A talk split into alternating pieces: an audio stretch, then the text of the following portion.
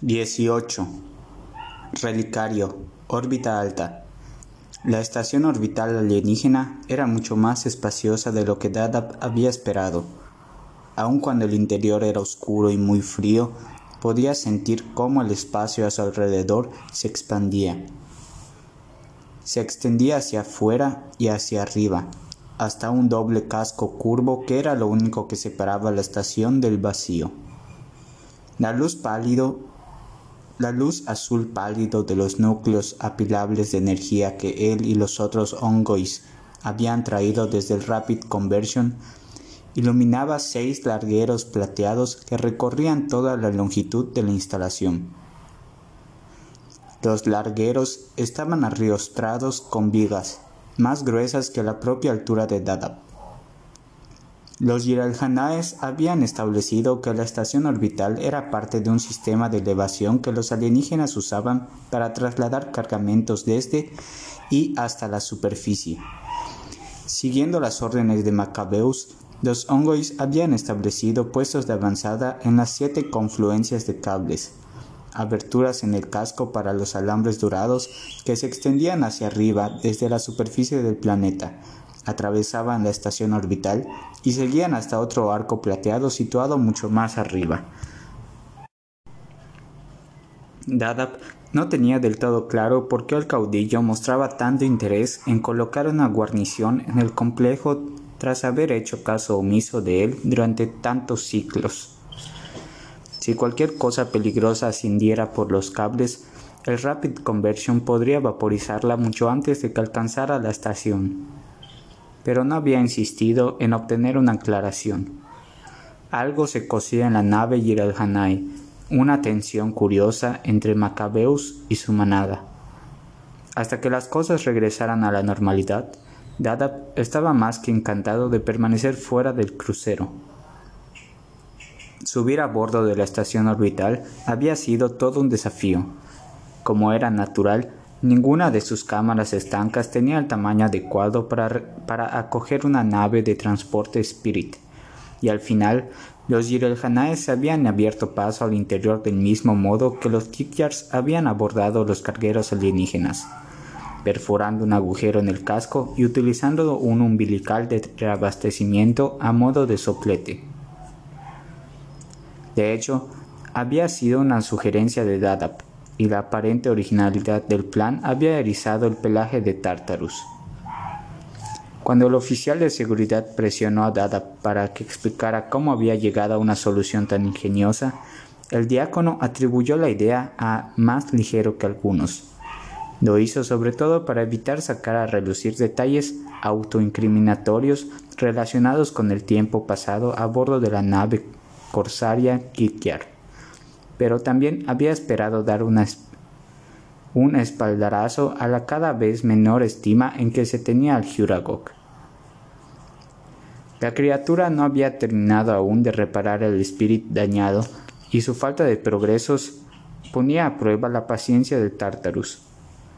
Cuando Dadap se despidió de su amigo antes de partir hacia la estación orbital, el Juragok le indicó por señas que casi había finalizado el trabajo pero a los ojos del diácono, al menos desde fuera, el espíritu parecía tan destrozado como siempre. Resultó que insertar el umbilical fue un desafío mayor de que lo que Dada había imaginado. A diferencia de los cargueros alienígenas, el doble casco de la estación estaba repleto de, de alguna especie de material reactivo, una espuma amarilla esponjosa diseñada para rellenar al instante agujeros realizados por micrometeoritos y otros desechos procedentes del espacio. Pero al final, la abrasadora punta de penetración del umbilical consiguió abrir un agujero. Tartarus y Borenus fueron los primeros en saltar a través de la reluciente barrera de energía a la pasarela central de la estación, empuñando rifles de púas.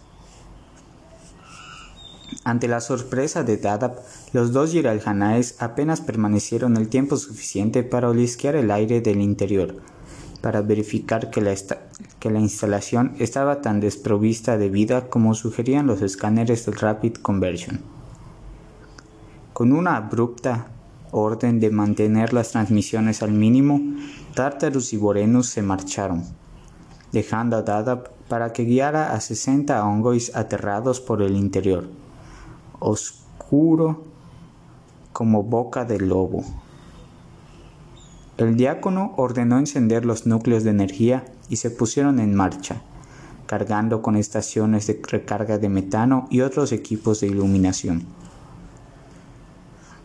Tartarus había proporcionado una pistola de plasma a Dadab, y aun cuando el diácono no tenía intención de disparar el arma, la había mantenido sujeta al arnés para contentar al temperamental oficial de seguridad. Tal elección supuso una prestación inesperada. En su posición de mínima potencia, la pistola resultaba una linterna excelente, una reluciente esmeralda encabezando una procesión de gemas menores. Pronto, todos los ongois estuvieron instalados, ocho o nueve en cada una de las confluencias de cables. Hasta el momento habían pasado casi tres ciclos de sueño lejos del crucero Yiralhanae, y Dadab había adoptado la costumbre de recorrer la instalación al menos dos veces cada ciclo y comprobar todos los campamentos. Después de haber efectuado unos cuantos viajes de un lado a otro, ni siquiera se molestó en encender la pistola. La pasarela era recta, excepto cuando torcía alrededor de las intersecciones y la bordeaban cuando, cuando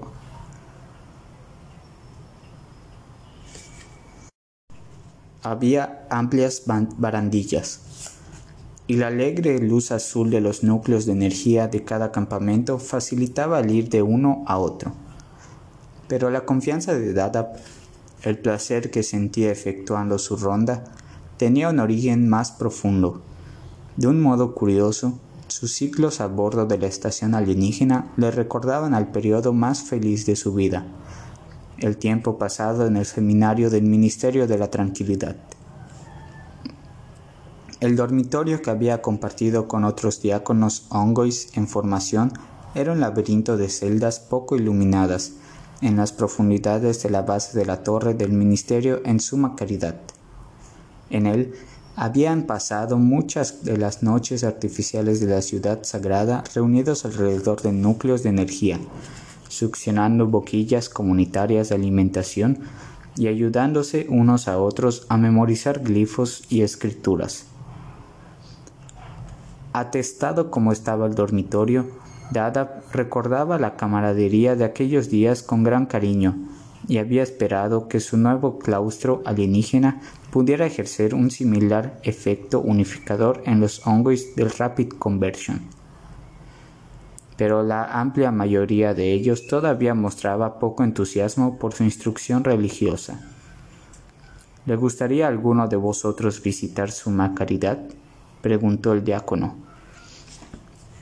Los ocho hongos que custodiaban una de las intersecciones de la estación, situada más en el centro, Estaban sentados muy juntos, con las endurecidas manos alzadas hacia un serpentín calentador enchufado a uno de los núcleos. El plasma rosado que se agitaba dentro del serpentir proyectaba un resplandor fantasmal alrededor de unos oscuros pares de ojos que parecían ansiar que el diácono dijera sin dilación lo que tuviera que decir y siguiera camino hasta el campamento siguiente. Cuando regresemos, patrocinaría de buen grado un, peregrinaje. Era una oferta generosa, pero los otros ongois no dijeron nada. Dada suspiró dentro de su máscara. Era una creencia muy extendida entre los auténticos creyentes que todo el mundo debería ver suma caridad al menos una vez en la vida. El problema era que la ciudad sagrada de los Anshayums estaba en constante movimiento y las enormes distancias entre las distintas flotas y hábitats del Covenant hacían que el viaje fuese prohibitivamente caro para los adeptos de la fe menos prósperos. Aún así, a Dadab lo escandalizó que aquellos carecieran incluso del deseo de efectuar el viaje. El navío sagrado por sí solo ya vale la pena el esfuerzo. Dada usó los rechonchos dedos para trazar la forma triangular del Dreadnought Forerunner en el aire. Es una visión sobrecogedora, en especial desde los distritos inferiores. Mi primo vive en los distritos, farfulló Bapap. Era el único del grupo de estudio original de 20 miembros de DADAP en aquel campamento concreto. Un ongoy de una corpulencia inusual llamado Flim, lanzó a Bapap una mirada desagradable. Y el único alumno entusiasta, entusiasta de Dadap hizo todo lo posible por desaparecer dentro de su arnés. Flim estaba sentado sobre un montón de cajas de equipo y provisiones, unos hoyos profundos y resumantes en su piel quitinosa indicaban una lucha prolongada con lapas un achaque común a los hongois que trabajaban en las hediondas centinas de hábitats de gran tamaño. Dada sabía que no era juicioso contrariar a un hongo y lo bastante duro como para sobrevivir, sobrevivir a aquella ocupación infernal, pero siguió hablando como si no tuviera constancia de la desaprobación de Flim. Oh, ¿qué distrito? Bapap no devolvió la mirada del diácono. No lo sé. ¿Cómo se llama tu primo? persistió Dadap. Podríamos habernos conocido. Las posibilidades de tal cosa eran una entre un millón, pero estaba ansioso por mantener encendida la chispa de una conversación informal. Todos los campamentos estaban empezando a pasar a ser feudos, y Dada estaba ansioso por invertir la tendencia. Ongois como Flynn dañaban a su ministerio, haciendo que fuera imposible elevar el espíritu del rebaño. Yayap, hijo de Pum, respondió Bapap, nervioso, de las asoladas tierras erosionadas de Balajo. Los Ongoy carecían de apellidos. En su lugar se identificaban formalmente mediante los nombres y lugares de nacimiento de sus patriarcas predilectos. Dada sabía que el tal Pum podría haber sido cualquiera, el tío de Bapa o el tatarabuelo, o algún pater familias mítico que sus antepasados veneraban. Balajo era el nombre del mundo del que provenían los Ongois, pero no estaba familiarizado con la zona que Bapa había mencionado. A pesar de todo, perseveró. Trabaja para un ministerio, sirve a los Angeilis. Como soldado, es un centinela. Debe ser muy valiente. O estúpido, rezongó Flynn, extrayendo un paquete de comida de sus raciones, como Yul Metió el extremo del tubo dentro del paquete, enroscó el otro extremo en la boquilla que sobresalía de su máscara y empezó a sorber. Los demás hongos se acurrucaron más cerca del serpentín calentador.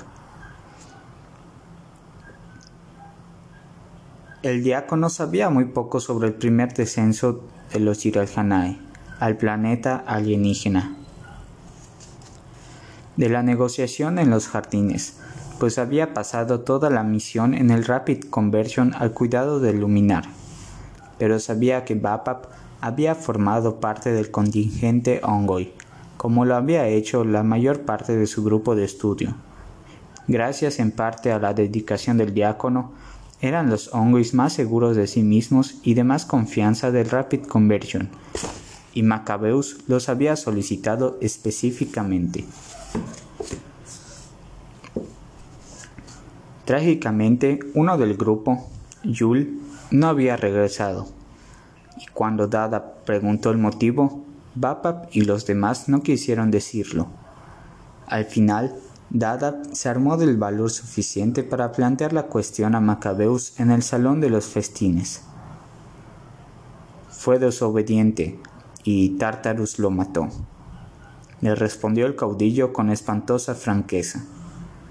Tus alumnos no han aprendido nada, diácono, nada que haga que me sean útiles ahora. Fue una censura hiriente que dolió profundamente a Dadap. Lo siento, caudillo.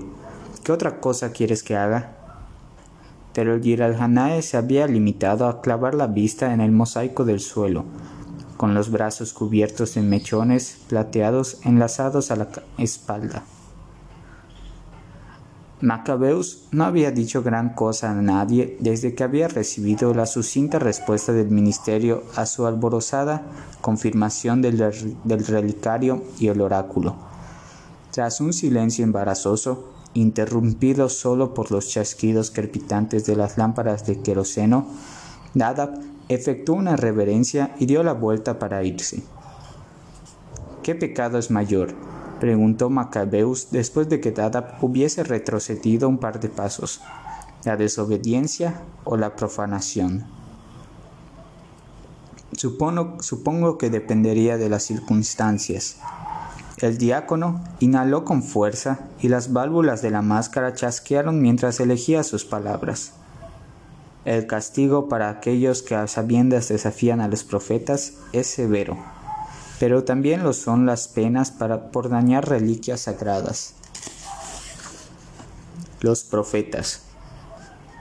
Las palabras de Macabeus sonaron categóricas, un punto y aparte en algún pensamiento no pronunciado. Jaudillo, ¿no hay nada que pueda hacer? Dada había empezado a pensar que aquello no era una discusión teórica y que Macabeus se hallaba en una crisis auténtica, pero la única respuesta de su interlocutor fue despedirlo con un lento movimiento del dorso de la zarpa. Mientras escabullía fuera de la sala, Dada vio que el caudillo iba hacia el anillo del mosaico que representaba la era de la duda, una franja de ópalos negros moteados de rojo, naranja y azul. Dada había esperado a que el Girelhanae alzara los brazos en una postura de oración, o mostrase alguna otra deferencia a un símbolo que por lo general trataba con reverencia, pero el caudillo simplemente rozó el anillo con uno de los enormes pies de dos dedos, como para limpiar una mancha. No mucho después, Macabeus había ordenado a los ongois que fueran a la estación orbital. De pie, dada Bapap. Dada se frotó las palmas ante el serpentín calentador. Es hora de hacer el trabajo del ministerio y necesito un ayudante capaz. Cuando el hongo y no se levantó, Dada fue hasta Flynn y sacó un juego de herramientas de la pila donde estaba sentado. El hongo de mayor tamaño aspiró un pedazo de lodo mientras la pila se acomodaba, zarandeándolo hacia abajo pero la audaz acción de Dadab había dejado atónito al mezquino Ongoy, y Flynn no protestó. Trae un núcleo de luz, indicó Dadab a Babab a la vez que se acolgaba el juego de herramientas al hombro. Vamos a necesitar luz. Dicho esto, marchó en dirección a la parte central de la estación. Acababa de doblar la primera esquina para rodear la intersección más cercana cuando oyó pies que caminaban con suavidad detrás de él. Sonrió y aminoró el paso. Bapap fue a colocarse junto a él, sosteniendo en los brazos el núcleo solicitado. ¿A dónde vamos, diácono? A la sala de control de esta instalación, creo. ¿Qué buscamos? Lo sabré cuando lo vea. Por lo que atañía al, luminar del Rapid Conversion, no había nada interesante en la estación orbital, ninguna reliquia, y desde luego ningún indicio del oráculo del planeta, que había eludido al luminar desde las negociaciones. Pero Dada sabía que tenían que haber más de las cajas inteligentes de los alienígenas a bordo de la estación, y tenía la esperanza de que contuvieran información que ayudara a Macabeus a fijar la ubicación del oráculo, y que, al hacerlo, se desvaneciera su estado de ánimo sombrío y distante, que era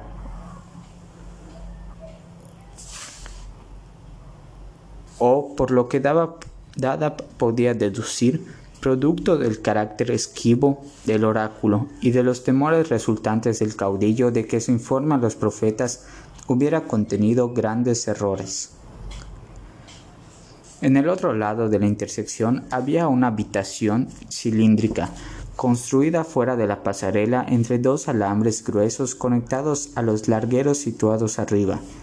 La habitación había llamado la atención de Dada cada vez que recorría la estación, básicamente porque era el espacio cerrado más grande del complejo y en segundo lugar porque las puertas correderas de metal de la habitación estaban firmemente cerradas.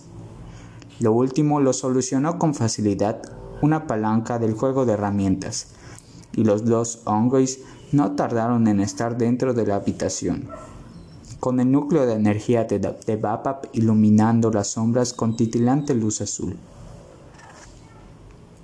Un corto tramo de escalones descendía hasta un foso circular poco profundo, cuya mitad posterior estaba bordeada por siete torres blancas, colocadas muy juntas para formar un arco, ya antes de que retirara uno de los delgados paneles de, metal de la torre con los espinosos dedos, Dada supo que había adivinado correctamente el contenido de la habitación, pero no tenía ni idea de que su intuición proporcionaría resultados tan abundantes.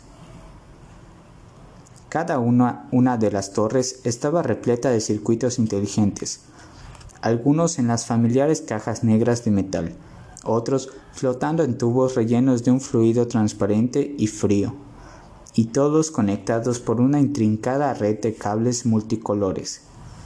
Dada comprendió que no contemplaba componentes individuales almacenados juntos, sino más bien una única máquina pensante una inteligencia asociada que hacía que las cajas conectadas de más ligero que algunos parecieran primitivas en comparación. ¿A dónde vas? preguntó Bapak mientras el diácono brincaba escaleras arriba en dirección a la pasarela. De vuelta al crucero, anunció este, y luego, mientras se abría paso entre las puertas medio abiertas de la habitación, gritó Quédate aquí, no dejes que entre nadie más. El trote hasta el umbilical dejado por la nave Spirit llevó a Dada por delante del puesto avanzado de Flim, pero el diácono no dijo ni una palabra a los hongois reunidos allí ni a los de la siguiente intersección. Le preocupaba tanto que uno de los hongois pudiera descubrir lo que había encontrado que esperó para contactar con el Rapid Conversion hasta haber cruzado la barrera de energía. El Giralcanae, que respondió a su petición de una recogida inmediata, le dijo que tendría que esperar, que dos de los tres transportes operativos estaban ocupados y el tercero lo mantenían en reserva. Pero Dada aclaró que tenía información vital para el caudillo que, sencillamente, no podía esperar. El oficial Giralcanae del puente le contestó con aspereza que no se moviera de donde estaba. Poco después, Dada estaba dentro de la cabina del Spirit, de pie junto a un Giralhanae subalterno con un ralo pelaje castaño y la piel llena de manchas llamado Khalid, quien no dijo nada hasta que el Spirit estuvo cerca del Rapid Conversion y recibió una transmisión a través de su unidad de comunicaciones que solo él pudo oír. Debemos aguardar, gruñó Khalid. Sus dedos presionaron una serie de interruptores holográficos del panel de control que tenía delante de su asiento de piloto. El tono de voz indicó a Dadap que, tras haber desafiado a la suerte pidiendo aquel vuelo no programado, sería sensato no cuestionar el retraso. Pero Khalid dio una razón por propia iniciativa, como si el único modo de que pudiera entender la transmisión fuera repetirla en voz alta. Hay lucha en el hangar. Toda la impaciencia de Dada se tornó rápidamente en pánico mientras pensaba en más ligero que algunos, flotando desprotegido en su taller de la plataforma para tropas. Pero a pesar de la obvia consternación de Khalid, el hedor penetrante y agrio que llenaba la cabina del Spirit, Dada sabía que el al Hanae seguiría las órdenes. Todo lo que podía hacer era esperar.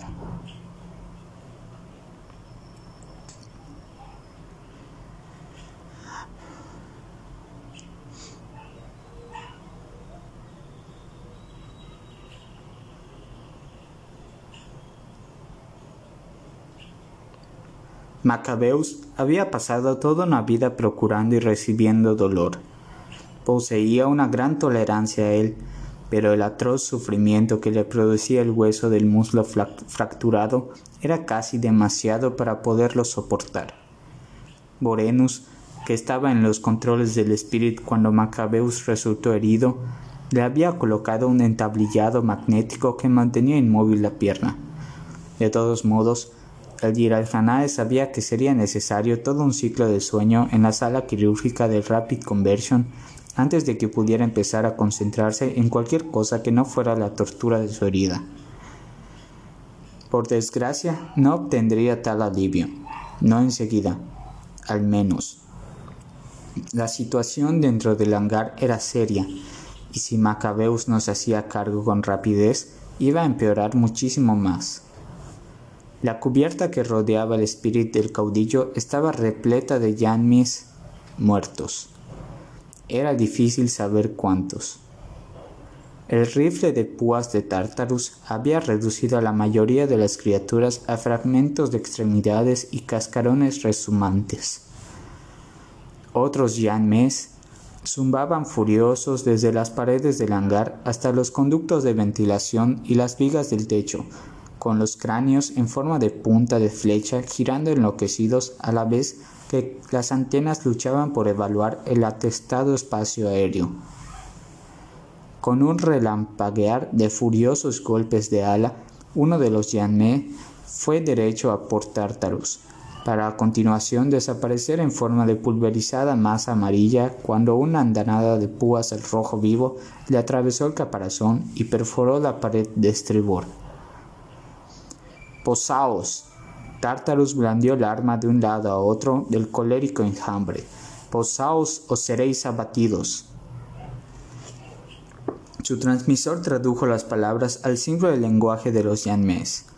Una algarabía de chasquidos muy agudos parecidos al restregar de sus alas resonó por el hangar. Macabeus hizo acopio de energía y gritó: ¡Alto el fuego! Volverán a ir por él, exclamó Tartarus, quien sujetaba bajo el brazo izquierdo al Juragok que no dejaba de retorcerse. El caudillo descendió cojeando por la rampa que conducía a la plataforma para la tropa del Spirit apoyándose en el puño de Rukt.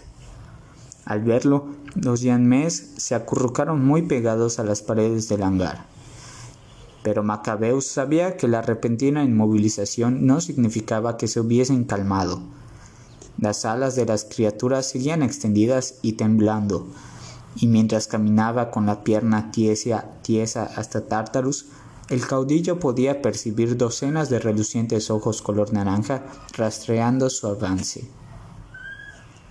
En el mismo instante en que las puertas de la plataforma para tropas del Spirit se habían abierto dentro del hangar, la media docena de Yanmes que habían sobrevivido al ataque a la ciudad alienígena habían atacado al Shuragok. Se habían lanzado en grupo sobre la desventurada criatura mientras ésta flotaba desde la cabina destrozada del Spirit de vuelta a su taller, con los tentáculos repletos de cajas de circuitos y otros componentes. Al ataque se unieron otras docenas más de Yanmes que estaban ya en el hangar, y de no haber sido por los veloces reflejos de Tartarus y su buena puntería, habrían despedazado al Jurakok. Afloja la presión. Macabeus hizo una mueca al detenerse ante su sobrino. A pesar del entablillado, pudo notar cómo el destrozado hueso del muslo cambiaba de posición, con los dos bordes irregulares rechinando uno contra el otro. O serás su muerte, los ojos de Tartarus se movieron raudos por el ansioso enjambre. No, los yanmes han enloquecido. Suéltalo. Macabeus soltó aire para atenuar el dolor. No lo pediré otra vez. Tartarus se revolvió contra Macabeus, mostró los dientes y gruñó. El caudillo sabía que al joven le ardía la sangre pero a Macabeus el dolor le había agotado la paciencia y asestó un feroz manotazo a las quijadas de su sobrino, dejando unas líneas ensangrentadas desde la mejilla hasta los labios. Tartarus lanzó un gañido y soltó a toda prisa al Juragok. De inmediato, la criatura empezó a agitar alocadamente las translúcidas extremidades rosas. Pero aquellos no eran los diestros movimientos de su lenguaje por señas. Más bien, se trataba de un esfuerzo por recuperar el equilibrio, pues el fuerte apretón de Tartarus había desinflado temporalmente muchos de sus sacos. Deja el espacio, refunfuñó Macabeus. Tartarus retrocedió unos pocos pasos, con los hombros encorvados en una posición que no era del todo sumisa. Pero el caudillo no tenía fuerzas para colocar a su sobrino firmemente en su lugar. Había sido un día agotador. Ritul estaba muerto. El, inteligente ataque del, alienígena había cogido por sorpresa al inexperto piloto cuando el espíritu del joven Yerhaná se estrelló, cayó en la barrena en el campo de vides llenas de frutos, el piloto había quedado atrapado dentro de la cabina. Tartarus, que estaba sujeto por arneses dentro de la plataforma de transporte del mismo Spirit, apenas había tenido tiempo de salvarse antes de que la nave se incendiara. Aún así, Tartarus había arriesgado la vida para salvar a su compañero de manada, había intentado arrancar con las garras las tiras de metal doblado y retorcido que mantenían prisionero a Ritul, hasta que el calor de las llamas fue demasiado intenso. Cuando el espíritu de Macabeo se posó junto al otro para recoger a su sobrino, el caudillo olió la carne carbonizada de Ritul en el pelaje de Tartarus.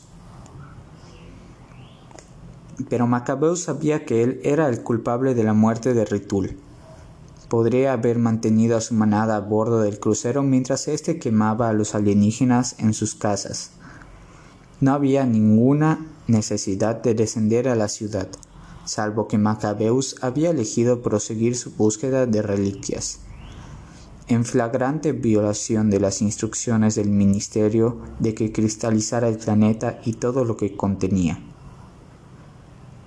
pero el luminar había mostrado que la ciudad estaba repleta de objetos sagrados, sin duda transportados por los alienígenas mientras efectuaban su retirada.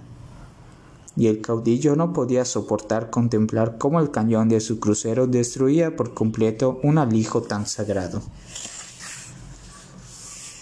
Pues no obstante el gran pecado que era desobedecer a los profetas, Macabeus había decidido que la destrucción de las creaciones de los dioses era aún peor. Y si bien le importaban bien poco los alienígenas, no sentía ningún remordimiento mientras los conducía al matadero, estaba dispuesto a retrasar su destrucción si eso significaba recuperar las reliquias que poseían, en especial el oráculo. Los sacos de más ligero que algunos estallaron en una serie de eructos aterrados. Dos yanmés habían subido sin ser vistos a las plataformas para tropas del Spirit aplastado y se preparaban para corretear al interior de las puertas entreabiertas y penetrar en el taller del Juragok. Entonces, este hizo algo que Macabeus no había visto nunca antes. Cada uno de sus sacos sanos se infló hasta el doble de su tamaño normal y el ser empezó a golpearse con los tentáculos, en una percusión sorprendentemente profunda y amenazadora. La criatura flotó hacia los Yanmés y habría proseguido hasta ponerse al alcance de sus garras si Macabeus no lo hubiese agarrado por uno de los tentáculos y tirado de él hacia atrás. Por los profetas, ¿Qué nueva insensatez es esta?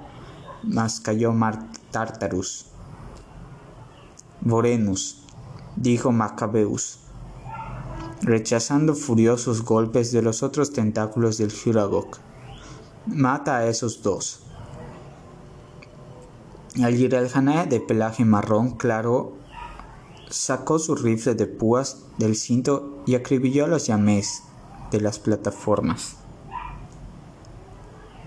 Aquellas dos muertes juzgaron por fin al, enjambre. Todos los insectos del hangar doblaron las alas bajo los caparazones y dejaron caer las antenas. Pero el fuego de Borenus solo sirvió para aumentar el desaliento del Huragok, que dejó de golpear al caudillo en los brazos, pero solo para poder hablarle por señas con una ferocidad aún mayor. Macabeus hizo un gesto con la mano a Vorenus para que se acercara y le entregó la custodia de la criatura. Trae al diácono, dijo, apoyándose pesadamente en el martillo. El transmisor de Vorenus zumbó. Caudillo, el diácono aguarda fuera de la cámara estanca. Entonces dejadlo entrar. Casi al instante, el espíritu de Dadab se deslizó a través de la ondulante barrera de energía del hangar y se detuvo junto a la nave de Macabeus. El caudillo aguardó que el diácono se abriera paso entre el revoltijo de yanmés muertos antes de señalar con el dedo al Juragok y ordenarle: Tradúceme lo que dice. El diácono y la criatura iniciaron una prolongada conversación, un silencioso baile de extremidades y dedos moviéndose a toda velocidad. Es suficiente, vociferó Macabeus. ¡Habla! Lamento profundamente el retraso, caudillo. La voz del diácono era tensa. El Juragok ofrece sus más sinceras disculpas, pero solicita humildemente que impidas que los Yanmés perturben su trabajo dentro de las plataformas. La explicación en exceso afectada del diácono provocó en el Juragok un enfurecido espasmo que hablaba por sí solo. ¿Estás seguro de que eso es todo lo que dijo? También desea que sepas. La voz de Ongoy era ahora un chillido amortiguado dentro de la máscara, que puede deshacer muy deprisa lo que ha hecho. Lo que ha hecho, habla con sentido, diácono. Tadap efectuó unos pocos signos sencillos con la mano. Luego, mientras el Juragok se dirigía al interior de su taller con un valido impaciente, Dadap cayó de rodillas ante Macabeus. Me hago por completo responsable de sus acciones y suplico con humildad tu perdón. Con miró con fijeza al diácono. Parece que todo el mundo se ha vuelto loco, pensó. Pero antes de que pudiera decir al hongo y que se levantara, lo distrajo el sonido de metal que chirriaba. Macabeus contempló atónito cómo las dos plataformas dañadas se venían abajo, se desplomaban en un tintineante montón de chatarra. Habían sido desprovistos de toda la estructura interna. El Hiragok flotó orgulloso por encima de los restos, como si hubiera planeado durante mucho tiempo tan teatral revelación. Pero Macabeus necesitó un momento para procesar lo que la criatura había dejado descubierto. Cuatro vehículos ocupaban ahora el lugar de las plataformas. Cada uno era una colección de piezas ligeramente distintas, pero compartían el mismo diseño general. Dos ruedas con, cuchillas encajonadas dentro de, de un chasis reforzado. Detrás de cada juego de ruedas había un único generador antigravitacional y detrás del generador un asiento con unas asas altas que Macabeus asumió eran los mecanismos para dirigir los vehículos. Pero hay más, pareció decir el Juragok, mientras cabeceaba de un vehículo a otro, activando los núcleos de energía montados sobre los generadores de las máquinas. Con un crepitar de chispas y escupiendo gases morados, los vehículos se alzaron del suelo del hangar en perfecto equilibrio con el peso de sus ruedas con cuchillas. ¿Qué son? preguntó Macabeus. ¿Y para qué sirven? Los alienígenas, gimió el diácono, postrándose más de cerca de los pies peludos del caudillo. Tartarus se dirigió grandes zancadas hasta el vehículo más próximo. Pero, ¿dónde están sus armas? Tras una pausa, Dadab alzó lentamente la cabeza del suelo. ¿Armas? Aunque éstas habrían dado buena cuenta de los desgraciados a los que nos hemos enfrentado hoy. Tartarus pasó un grueso dedo por una de las ruedas evaluando la utilidad militar de las cuchillas. Si todavía les cosía el bofetón de su tío, no lo demostró. Armas. Sí, desde luego, exclamó el diácono incorporándose de un salto. Luego una voz tan baja que Macabeus apenas pudo oírlo por encima de los generadores al ralentí de las máquinas. El Juragok estará encantado de acoplar cualquier armamento que requieras. De no ser porque el caudillo había vuelto a concentrarse en la silenciosa gestión de su dolor, podría haber considerado con más detenimiento el repentino cambio de tono del diácono. Pero en aquellos momentos la única cosa que quería era bajarse de su pierna y dejarla que se curara. Tal vez más tarde, cuando los Yanmés se hayan retirado. Si me permite una sugerencia, insistió Dadap, se te permite si eres rápido. Deja que lleve al Huragok a la estación orbital, que lo mantenga salvo hasta que podamos discernir el motivo del injustificado ataque de los Yanmés. Macabeus conocía ya el motivo. Las criaturas estaban disgustadas porque el Huragok se había hecho cargo de sus responsabilidades de mantenimiento y más desconcertados aún por su nuevo papel como, como combatientes. Tras la pobre actuación de los Ongois en los jardines, el caudillo había considerado más sensato reclutar a los testarudos insectos, pero ahora parecía que todo lo que deseaban estos era regresar a su antigua rutina, y la forma más fácil de hacerlo era eliminar al a más ligero que algunos. Una sugerencia sensata. Los Yanmés pueden completar su trabajo, Macabeus dedicó una última mirada a las curiosas máquinas del Huragok. Con el armamento adecuado serán vehículos temibles. El diácono efectuó una profunda reverencia y luego trotó hasta el Huragok.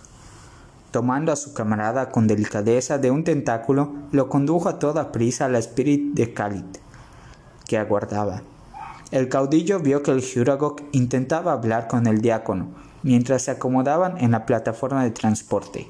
Sin duda, sentía curiosidad por lo que Dada y el caudillo habían tratado, pero los dedos del diácono permanecieron quietos, observando con recelo a Macabeus mientras las puertas de la plataforma se cerraban.